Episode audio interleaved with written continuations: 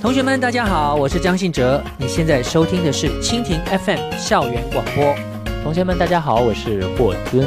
你现在收听的是蜻蜓 FM 校园广播。同学们，大家好，我是平安。您现在收听的是蜻蜓 FM 校园广播。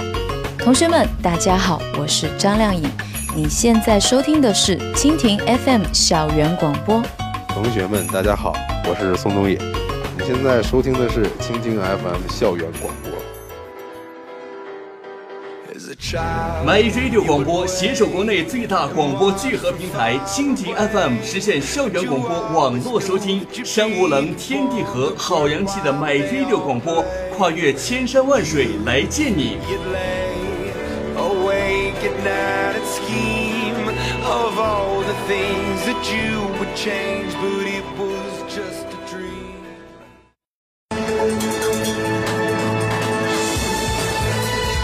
零缝隙覆盖，全媒体传播。您正在收听的是 My Radio 广播。小广播瞪大眼睛看世界，小嘴巴拉高嗓音聊新闻。新闻大眼睛。Hello，大家好，欢迎收听本期的新闻大眼睛，我是谢钦。下面一起进入本期的新闻纵横。十三号中午，在出席南京大屠杀死难者国家公祭仪式后，总书记先后到镇江和南京，走进基层卫生院、农业示范园和农民家庭，来到电子物流企业及科研单位，就经济社会发展、保障和改善民生考察调研，同当地干部群众进行深入交流。国务院总理李克强将于十二月十四号至二十号对哈萨克斯坦进行正式访问，并举行中哈总理第二次定期会晤，出席上海合作组织成员国政府首脑理事会第十三次会议，出席在塞尔维亚举行的第三次中国到中东欧国家领导人会晤，并对塞尔维亚进行正式访问，赴泰国出席大湄公河次区域经济合作第五次领导人会议。由中国科学院韩区汉区环境与工程研究所组织相关单位编制的中国第二次冰川边牧数据十三号在北京发布。数据研究显示，自上世纪五十年代中后期以来，中国西部冰川总体呈现萎缩态势，面积缩小了百分之十八左右，年均面积缩小二百四十三点七平方千米每年。中国阿尔泰山和冈底斯山的冰川退缩最明显。加拿大皇家海军十二号发布禁令，禁止士兵在海上饮酒，在得到许可情况下，他们可以在圣诞节等某些情况少量饮酒。皇家海军司令海军中将马克诺曼说：“船在海上时禁止饮酒，酒精会导致行为不当。过去发生过类似事件，我们只想尽力规范。”综合报道，日本众议院大选十四号投计票，选前民调显示。日本首相安倍晋三所在自民党领导的执政联盟有望获三分之二以上席位。安倍此前宣布解散众院提前大选，意图在自民党占优时洗牌，摆脱政治困局，实现执政长期稳固化，保住自己的首相宝座，也是在为推进其核心执政理念修宪而铺路。中国男足国家队在湖南郴州与来访的吉尔吉斯斯坦队进行热身赛。最终，国足四比零轻取对手。本场比赛，国足不仅收获了自信，几名国奥球员也得到了考察。央视前方嘉宾范志毅对几名年轻球员都给予了称赞。不过，大将军似乎并不认识李昂和杨超生。CBA 联赛第十九轮将先后打响，新疆主场将面对佛山，老帅蒋兴权将面对旧主李春江，也将率领广厦队挑战老东家广东男篮。上轮十七连胜终结的辽宁队客场挑战福建，北京将主场迎战近来状态正佳的东莞队，湖人旧将克拉克本轮将作为山东队外援出战。十一月底，在股市连续上涨一周后，经济学家吴敬琏在一次财经峰会上罕见地再谈他的股市赌场论。他称，中国股市不仅很像一个赌场，而且还是一个没有规矩的赌场，一个有人可以看别人底牌的赌场。并对近期火热的股市行情提出了警告，担心在所谓牛市的感染下，可能会形成一种羊群效应，酿成更多的悲剧。教育部副部长鲁新十二号在河北唐山召开的全国职业教育现代学徒制试点工作推进会上表示，必须加快推进现代学徒制试点工作，各地要系统规划，做好顶层设计，因地制宜开展试点工作，构建校企协同育人机制。国内油价将迎来新一轮的调整窗口。由于国际油价仍在持续下跌，多家市场机构预测，本轮国内油价将迎来年内最大幅度的下调，汽柴油每升的价格将下调超过零点四元。不过，在国内油价已经呈现九连降的情形下，市场猜测发改委出手干预油价调整，缩小下调幅度的可能性越来越大。下面进入本期的点到为止。中国南京，一座曾经的血泪之城。在时隔七十七年之后，在二零一四年十二月十三号，迎来了首个南京大屠杀死难者国家公祭日，这也是我们第一次以国之名高规格祭奠南京大屠杀中三十万名死难者同胞。新京社评论：大屠杀死难者公祭，许未来以和平。一九三七年之后，南京就已不再只是南京人的南京，不再只是中国的南京。它是全人类的南京，更是全人类的商城。但是国家公祭绝不仅仅是一种悲痛的表达或仇恨的宣泄，它首先是一种对于历史的正视。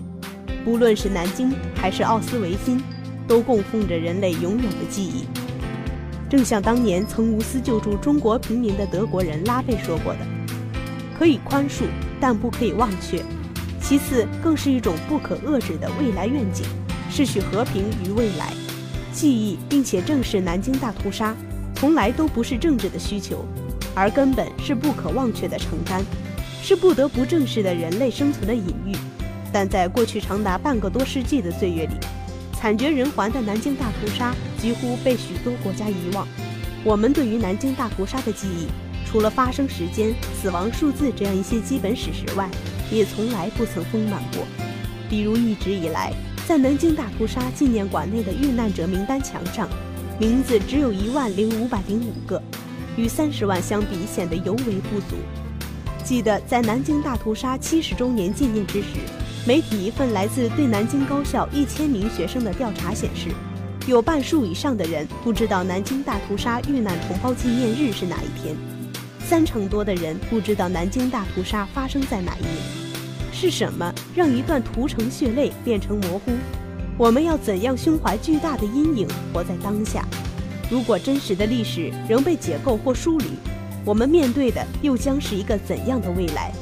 失去记忆的宽恕与和解，仍等同抹杀与否认。只有当苦难成为一种真实的记忆，苦难才可能成为一种关乎未来的洗礼。我们今天以国家公祭的方式来提醒苦难，来备忘历史。因之成为一种勇气，一种责任，它是我们必须承载的重量，也更是一个民族可以保持清醒并汲取力量的源泉。长期以来，一些不愿正视历史，甚至美化侵略的论调仍然时有出现；一些国家仍不愿意承担相应的历史任务的现象仍然存在。所以，在这个意义上，对于南京屠城血案的国家公祭，不光是一次历史的反刍。不光是为了领回属于我们的悲壮与胜利，更重要的是一种对于战争的警惕，以及对于和平的表达。终结战争的，从来不是战争，而是和平。也只有和平，才是人类理性的成果。让白骨可以入睡，让冤屈能够安眠，把屠刀划入井中，把市民刻作史鉴，让孩童不再惊恐，让母亲不再气叹。让战争远离人类，让和平洒满人间。刻在侵华日军南京大屠杀遇难同胞纪念馆照壁上的这段话，是今天人类共同的未来与方向。新华社评论：以正义的名义写在首个南京大屠杀死难者国家公祭日，历史之痛不因时光冲刷而从记忆中消逝。今年二月，全国人大常委会决定以立法形式。确立十二月十三号为南京大屠杀死难者国家公祭日，以十三亿人的共同哀思，用举国同祭的庄严仪式，缅怀在屠杀中不幸遇难的三十万同胞。这是对生命尊严的隆重祭奠，也是对人类正义的郑重宣誓。今天，我们在和平的阳光下，以国之名向昨天的苦难和明天的梦想立下铮铮誓言，生则永志不忘。历史之伤已融入中华民族的血脉基因。近代以来，在中国人民遭遇的苦难中，南京大屠杀以持续时间之长、杀戮人数之多、动用手段之残忍震惊世界。正是这令人发指、罄竹难书的暴行。激起中国人民誓死不做亡国奴的最后的吼声，死则撼天动地，生死之间蕴含历史的深刻启示。七十七载光阴流转，泯不去南京城中哀鸿遍地的惨痛，荡不尽浩浩长江鲜红的血痕。当贫弱的国家无力保护自己的人民，在侵略者的屠刀下、枪口前。最为宝贵神圣的生命，或是苦痛的死，或是屈辱的生，成为一九三七年寒冬南京百姓无可逃脱的命运，也成为中华民族到了最危险的时候的抗争。这存亡之际最为痛楚的觉醒，激发出中华民族向死而生、血战到底的伟大力量，开启了从沉沦到觉醒的历史转折。在血与火的顽强抗争中，铸就了走向民族复兴的历史辉煌。回顾人类历史上的共同灾难，不是我们愿意记住什么，而是我们有道德责任记住什么。三十万死难者，不是一个冰冷无情的数字，而是一个个有名字、有家庭、有梦想的鲜活生命。而这一切美好都在屠杀中瞬间殒灭，这是逝者之哀，国家之痛。更是人类之劫，文明之耻。南京大屠杀死难者和所有二战期间惨遭法西斯屠杀的人们一起，理应被全人类永远铭记。正是他们的死难，让世人认清了法西斯主义、军国主义反人类的罪恶本质，看到了侵略战争带给受害国的巨大灾难。唯有时刻牢记历史，我们才能从历史中获得借鉴和指引。更加坚定地携起手来，共同维护世界和平与正义。当过去不再照亮未来，人心将在黑暗中徘徊。穿越世界大战的硝烟，跨过新世纪的门槛，和平与发展已成世界浩荡潮流。然而时至今日，仍有日本右翼分子罔顾公理正义，逆潮流而动，极力否认南京大屠杀，妄图歪曲篡改、美化侵略历史。随着国家公祭日临近。新征集的七千六百零二件珍贵文物、《南京大屠杀词典》等著作，以及大屠杀死难者姓名，以更加丰富、详实和无可辩驳的确凿事实，向世界进一步揭示了南京大屠杀历史真相。忘记历史意味着背叛，捍卫真相就是捍卫正义。搜集并珍藏这些沉甸甸的历史记忆，是对三十万遇难同胞的深情告慰。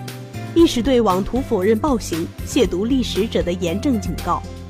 好战者必亡，自强者自立。在实现近代以来最伟大梦想的风雨历程中，中华民族付出了前所未有的巨大牺牲，经受了难以想象的灾难伤痛，终以百折不挠的意志、坚持不懈的奋斗，赢得民族的尊严与荣光。抚今追昔，默哀致敬。历史的创伤仍在隐隐作痛。提醒我们曾经饱受的深重苦难，放眼神州，沧桑巨变，激励我们更加坚定地迈向奋斗目标。中国的命运，中华民族的命运，已经并将继续在十三亿多人民的砥砺奋进中深刻改变。让我们将历史的记忆永久保存，铭记先辈经受的苦难与付出的牺牲，以发展自强，护佑每一个中国人幸福且有尊严的生活。以励精图治，使中华民族更加巍然屹立于世界民族之林；以实现民族伟大复兴的中国梦，向遇难同胞献上最深切的哀思和最庄重的祭奠。愿和平永驻人间，让正义照亮未来。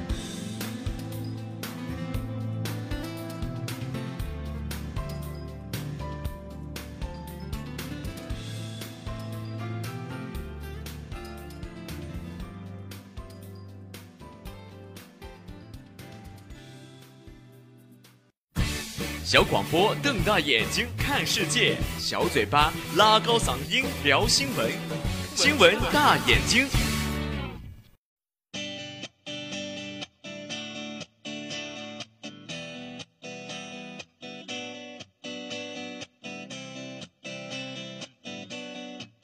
好，欢迎来到今天的校园槽点。我们来看第一条槽点。教育部部长袁贵仁介绍，二零一五年高校毕业生将达七百四十九万，要积极推动毕业生自主创业，力争实现创业人数和比例有明显增长，加强创新创业教育，建立健全创业成果和学分转化制度，实行弹性学制。你怎么看？网友吃饱了，充满了能量。评论道说：“都怪我的无知和愚蠢，三年的学费足够我创业了。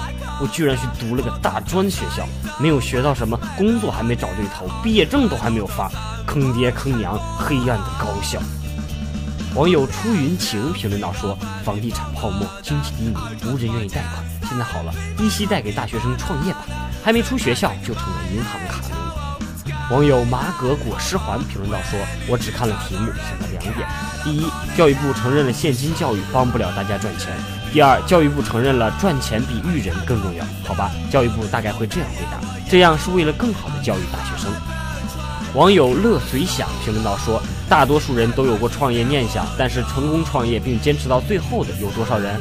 实在怀疑教育部这是不是算是推卸责任，大力扩招，现在又要推进创业来缓解就业压力。”槽点二：云南十二名学生相约拼酒量，十四岁女生醉酒死亡。五号下午放学后，在云南星星职业学院读书的小杨和其他十一名同学结伴去学校后山山顶喝酒。几个小时后，醉酒后不省人事的十四岁女孩小杨经抢救无效死亡。关于原因，相关部门正在调查当中。请让孩子远离酒精伤害。网友站着别动，我在努力朝你开枪。评论道说：拼酒量。那个年纪正是对烟酒、打架等感觉很酷的时候吧，年幼无知，好奇心害死猫啊！网友零零七评论道说：“我是急诊医护，见过实在太多平时身强体壮，因为喝酒导致休克，经抢救无效，就算抢救成功，也一辈子是个植物人。奉劝大家尽量不要喝酒，哪怕喝酒也不要喝多，远离酒精，无论什么年纪。”网友汤圆儿就是圆滚滚评论道说：“我从来都很少喝，最多喝三杯，因为再半杯我就倒了。毕竟我是女孩子，要爱惜自己，不管多么高兴或者伤心，都不会用酒来表现出来。这个姑娘也很可怜啊。”网友飞云飞鹤评论道说：“生活里味道越淡，烟酒茶的味道就越浓，精神越趋向空虚，对烟酒茶越有兴趣，愚昧的程度越高，烟酒民众越多。”官员长者层次越低，烟酒民众年龄越小。事实证明，当一个人处于积极追求、完善自我的状态之中，当一个人越处于幸福感中，他就会很忘淡烟酒茶的刺激。只有低俗无聊的土包子才以烟酒茶为身份。还有网友评论道说：“不知道该怎么评价酒，中国几千年的文化，何以解忧，唯有杜康。老百姓常说无酒不成席。”但恰恰又是这个美好的玩意儿，酒壮怂人胆，交通事故、杀人放火、强奸，甚至致人死亡。还有一些女孩子就是因为贪杯，以至于被人伤害。不管是谁，喝酒一定要量力而行，尤其是女生，切记不要轻易举杯。槽点三：男生留宿女寝被开除。因为夜晚邀班上男生到宿舍吃火锅，并带男友回宿舍过夜，成都某高校大一新生张静和男友陈卓将面临被学校开除的惩罚。无奈之下，双方父母找到一位所谓的中间人，希望交十三万能够将事情摆平。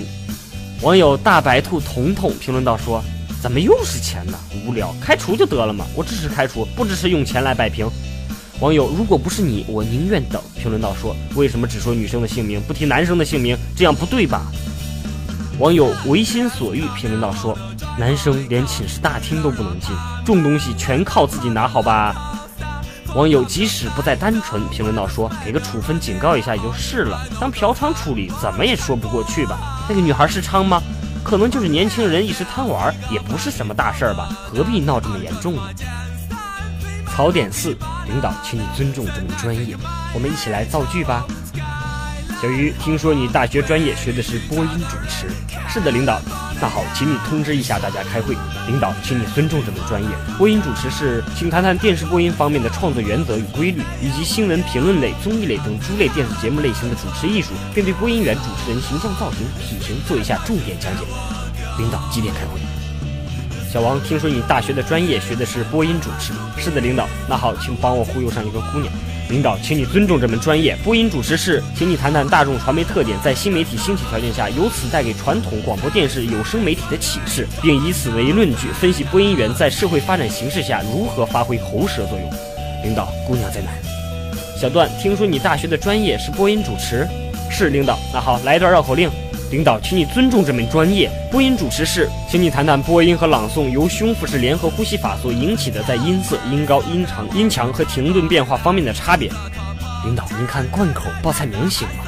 小明，听说你的专业是播音主持？是的，领导。那好，给我念一下这份文件。领导，请你尊重这门专业。播音主持是，请你谈谈普通话中二十一个声母、三十九个韵母、四个声调类，即使声母韵母相同，如果它们声调不同，就成了不同的音节，并代表这咋样不同的意义。领导，从哪里开始？小明，听说你的专业是播音主持？是的，领导。好，那把喇叭擦一擦。领导，请你尊重这门专业好吗？播音主持是，那你给我来段句式、语调、理性、词采、音色、立场、态度、个性、情感、长短、清浊、粗细、宽窄、悲亢等变化，产生不同的声音效果。领导，抹布在哪里？听说你的大学专业是学播音的？是的，领导。嗯，来讲个笑话给我听听。领导，请你尊重我的专业。我们播音主持是，那请你谈谈播音感受的三个台阶，即表层感触的物理场，中层感受的心理场，深层感悟的审美场，是如何跨向悟性形式的。领导，你想听荤的还是素的？小强，听说你学的是播音主持专业的？是，领导。那好，帮我喊大家排队集合。领导，请你尊重我们这个专业，播音主持是。请你用现代 3D 绿幕成像技术，在虚拟演播室里应用的基础上，分别解析我国七大方言区内语流音变现象对主持创造活动中坐像效应的影响。领导，喇叭在哪？小邢，听说你大学的专业是学的播音主持？是的，领导。那好，帮我去楼下取个快递。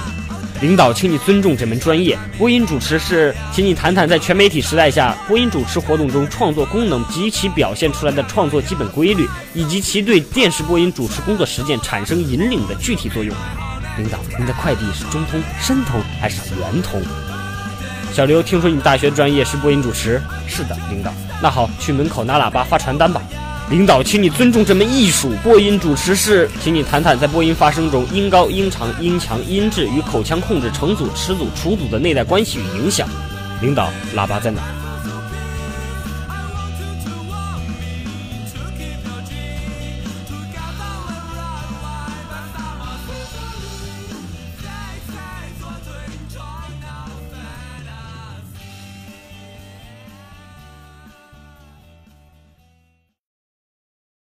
欢迎大家关注我们的官方微信、微博平台“河北传媒 MyRadio 广播”。同时，如果想点播更多 MyRadio 广播的精彩节目，请登录蜻蜓 FM 校园之声，搜索“河北传媒 MyRadio 广播”。今天的新闻大眼睛到这里就结束了，我们下期再见。